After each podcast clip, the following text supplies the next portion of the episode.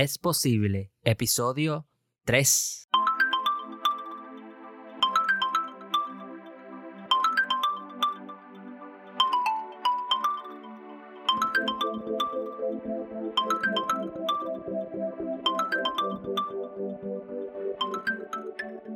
Saludos leones y leonas y bienvenidos a este tercer episodio donde hablamos de que es posible vivir al 100%. Yo soy Raúl Vázquez y estoy súper contento de poder compartir contigo información valiosa que te apoya a emprender y a lograr tus sueños y metas. En este episodio hablaremos de la importancia de nuestros estilos de vida cuando decidimos emprender y de cómo podemos vivir sintiéndonos felices y realizados. Todo eso ahora, próximamente en este episodio de Es Posible.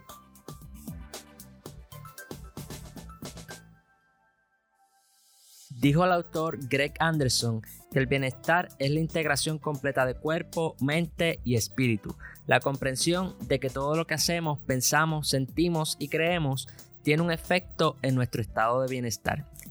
Y hoy precisamente hablamos de esa integración a la hora de emprender.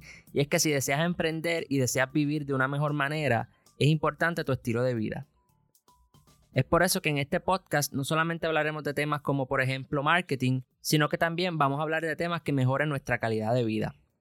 Es importante que tú crees el mejor estilo de vida posible, porque si todas las áreas de tu vida están en un 10, pues eso quiere decir que se te va a hacer más fácil emprender, crear tu negocio, tu producto, subir de puesto o lograr una meta en específico. Todos estos procesos se hacen más simples si tú tienes un estilo de vida saludable. Es importante aclarar que una vida saludable no es solamente comer saludable y hacer ejercicio. Eso es parte, pero también lo es el estar bien en todas las áreas de tu vida, como por ejemplo el dinero, el desarrollo personal, tu estado físico, el hogar, las amistades, el amor, el trabajo, la salud, la diversión, la familia, los valores y hasta el entorno. Hablamos de todas esas áreas porque el propósito es que tú tengas un estilo de vida al 100% y que te sientas que todas esas áreas están a un 10. Si tú te sientes bien con cada una de estas áreas, es menos probable que te surja algo en el camino que te pueda atrasar el logro de tu meta.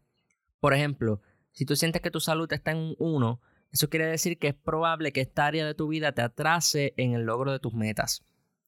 Quizás tu estado físico está en un 3 y necesitas por lo menos un 8 para lograr tu meta de caminar cierta cantidad de millas en un mismo día.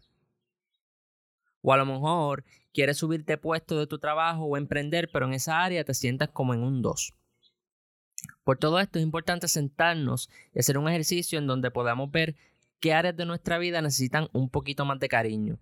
Quizás esto te sirva a identificar por qué te sientes de cierta manera respecto a tu meta. Por ejemplo, para yo emprender me di cuenta que estaba procrastinando mucho. Al hacer el ejercicio y analizar un poquito más allá y darle una puntuación a cada área, me di cuenta que mi estado físico y mi salud estaban bajitos por lo que me sentía constantemente cansado, mi energía estaba baja, pero al identificarlo pude crear una nueva rutina que me apoyara a tener el tiempo y la energía para poder lograr mi meta.